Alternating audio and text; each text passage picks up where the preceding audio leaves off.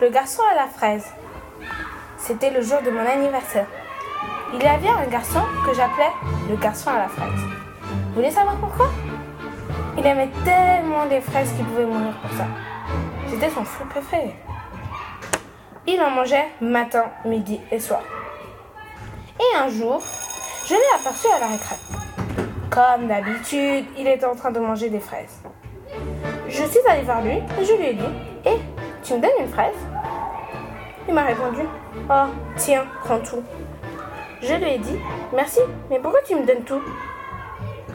Il m'a dit Il m'a répondu Parce que les fraises ont commencé à me dégoûter. Depuis ce jour, il a arrêté de manger les fraises